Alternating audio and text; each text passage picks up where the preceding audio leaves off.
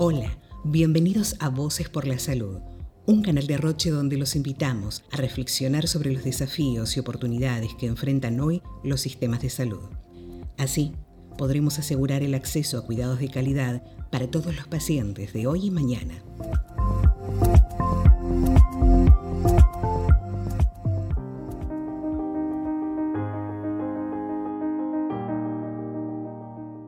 Mientras la humanidad transitaba la pandemia de COVID-19, el cáncer no se tomó descanso. Durante 2020, más de 19 millones de personas transitaron la enfermedad y casi 10 millones murieron en todo el mundo. El cáncer no entiende de fases. Allí, donde la detección temprana debió demorarse, donde la atención médica se vio afectada y la posibilidad de continuar el tratamiento fue cada vez más remota, el cáncer no se detuvo. Según la Organización Mundial de la Salud, más del 50% de los países del mundo interrumpió parcial o totalmente los servicios de atención médica del cáncer para dar respuesta a la emergencia del coronavirus. Es por ello que en el marco del Día Mundial contra el Cáncer hablamos con Gilberto López sobre las iniciativas de la Unión Internacional contra el Cáncer para dar continuidad de la atención sanitaria al cáncer durante la pandemia y también sobre la importancia de visibilizar la necesidad de impulsar la prevención, detección y tratamiento del cáncer como una prioridad de salud pública ante el crecimiento de las enfermedades crónicas y su impacto en los sistemas de salud. Gilberto es médico oncólogo y es referente destacado en una nueva área de estudio llamada Oncología Global. Esta disciplina aborda las disparidades y diferencias en la biología del cáncer, así como en su prevención, terapéutica, educación e investigación. Él es miembro del directorio de la Unión Internacional contra el Cáncer, dirige el programa Global Oncology en la Universidad de Miami y es editor jefe del Journal of Global Oncology de la ASCO. Ocupa además cargos académicos en distintas universidades y centros médicos de Estados Unidos.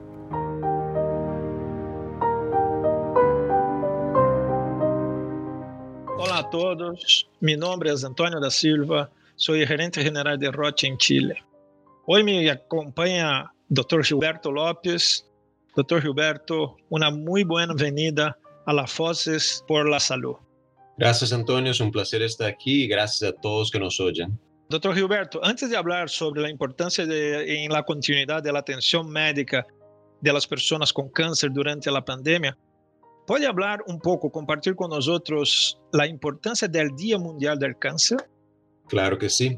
El Día Mundial del Cáncer, que todos los años celebramos el 4 de febrero, es un evento y un movimiento global que es liderado por la Unión Internacional de Control del Cáncer, UICC, que trae la comunidad de cáncer internacional, líderes de gobierno, la media y todo el público para mejorar la conciencia acerca del cáncer, mejorar la educación acerca de la enfermedad, eh, luchar contra el estigma que aún crea y hacer con que tengamos acciones que reduzcan el impacto de la enfermedad alrededor del mundo.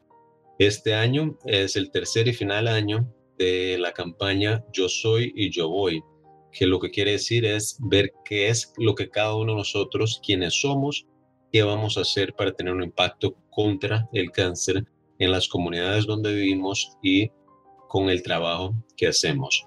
La idea es que individuos, eh, organizaciones, gobiernos, ciudades nos puedan ayudar a crear esta campaña que lleve al público a realizar que el cáncer es un problema que sí se puede enfrentar y que sí se puede luchar con recursos y con tecnologías que ya tenemos hoy para tratamiento. Y durante la pandemia, ¿se evidenció una interrupción o retrasos en la continuidad de la atención médica de las personas con cáncer y, por supuesto, en otras enfermedades, eh, impactando un poco en la atención a estos pacientes? E nós outros entendemos que esse é câncer, a enfermidade em geral, não entende as fases. Como podemos assegurar-nos de que durante essas novas olas de vírus que que se vão que podem chegar, se não interrompimos esta atenção por la detecção temprana, por toda toda a atenção aos pacientes oportuna, que podemos fazer? Qual é o seu pensamento em isso? Así es, sí es muy importante acordarnos que el cáncer no sale de vacaciones y aunque hay una pandemia, un problema de salud global del porte de COVID, pacientes siguen teniendo cáncer y si retrasamos el diagnóstico, si retrasamos el tratamiento, eso impacta negativamente en el pronóstico y la calidad de vida de la gente que vive con cáncer. Entonces es muy importante que sepamos que hay que seguir eh, tratando, previniendo, haciendo todo lo que nuestros sistemas de salud pueden en relación al cáncer, aunque tengamos la pandemia. De hecho, nosotros hicimos una encuesta de nuestros 1.200 miembros en la UICC y vimos que se cancelaron eh, procedimientos selectivos este año, eh, programas de tamizaje también tuvieron problemas. Hay gente que vive en ciudades y países donde hubo, hubo lockdowns de transporte, donde no había transportación para llevar a la gente a sus clínicas y a donde necesitaban hacer sus tratamientos. Entonces realmente son cosas que tenemos que, que lidiar y hay que pedir a todos aquellos que financian la salud, que sigamos haciendo todo lo que tenemos que hacer en relación al cáncer para que nuestros pacientes puedan tener la mejor supervivencia y la mejor calidad de vida posible dentro de lo que tenemos hoy. Me encanta escuchar y el doctor ha ponido sobre la mesa un, un, buen punto, ¿no? ¿Qué podemos hacer? ¿Cómo podemos seguir trabajando juntos, todos los sectores, público, privado, para asegurar esta mejor atención y ahora aún más en tiempos de pandemia? hay que tener en cuenta que no solo el gobierno, no solo compañías privadas, no solo entidades no gubernamentales, todos tenemos que trabajar juntos con el objetivo de seguir mejorando los resultados eh, en relación al tratamiento del cáncer. Vimos este año con COVID que hay muchas inequidades, que hay disparidades, que hay diferencias en relación donde uno vive y a veces dentro del mismo país, la misma ciudad. Y eso es importante ver que aún que hemos tenido un sistema eh, que se ha adaptado bastante rápidamente a las dificultades de este año. Obviamente hay mucho más que hay, que hacer. Este año, por ejemplo, eh, pasamos a hacer muchas cosas a la distancia, pasamos a hacer tratamientos. Eh, obviamente tratamientos no se pueden hacer a la distancia, el paciente tiene que venir para hacer su cirugía o para hacer su quimioterapia o su tratamiento blanco pero logramos descubrir que hay unas cuantas cosas que sí se pueden hacer a la distancia para minimizar los riesgos.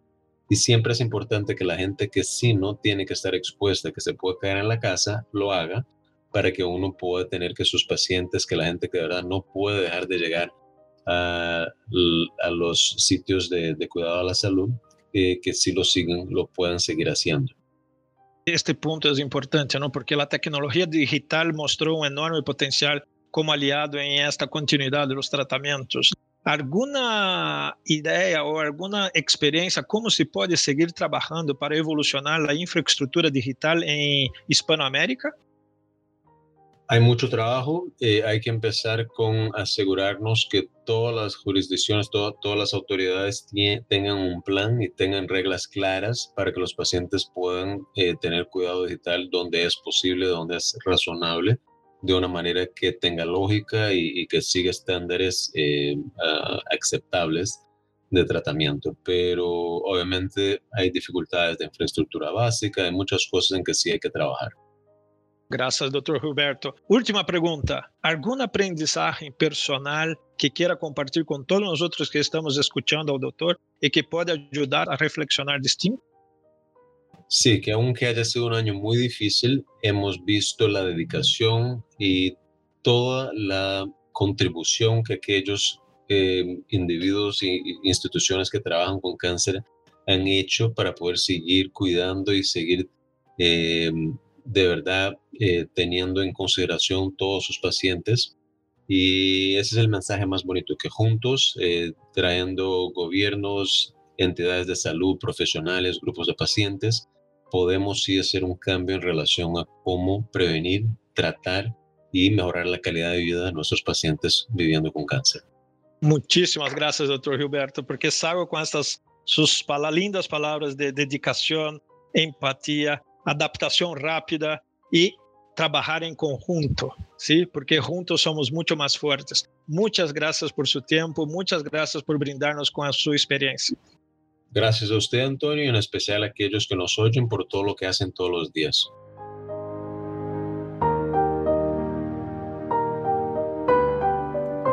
Si buscas más información médica y científica fiable sobre distintas enfermedades, te invitamos a escuchar el podcast Medicina por un tubo, un canal de Roche Pharma España. Soy Rosalía Vera y soy parte del equipo de comunicaciones de Roche Chile. Gracias por escucharnos.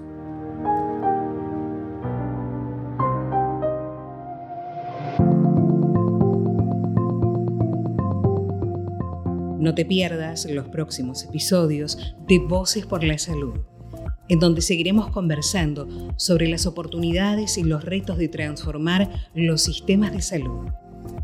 Visita nuestra web Voces por la Salud. Allí podrás encontrar materiales de interés y mucha más información que puede contribuir con la conversación sobre la transformación de la salud en América Latina.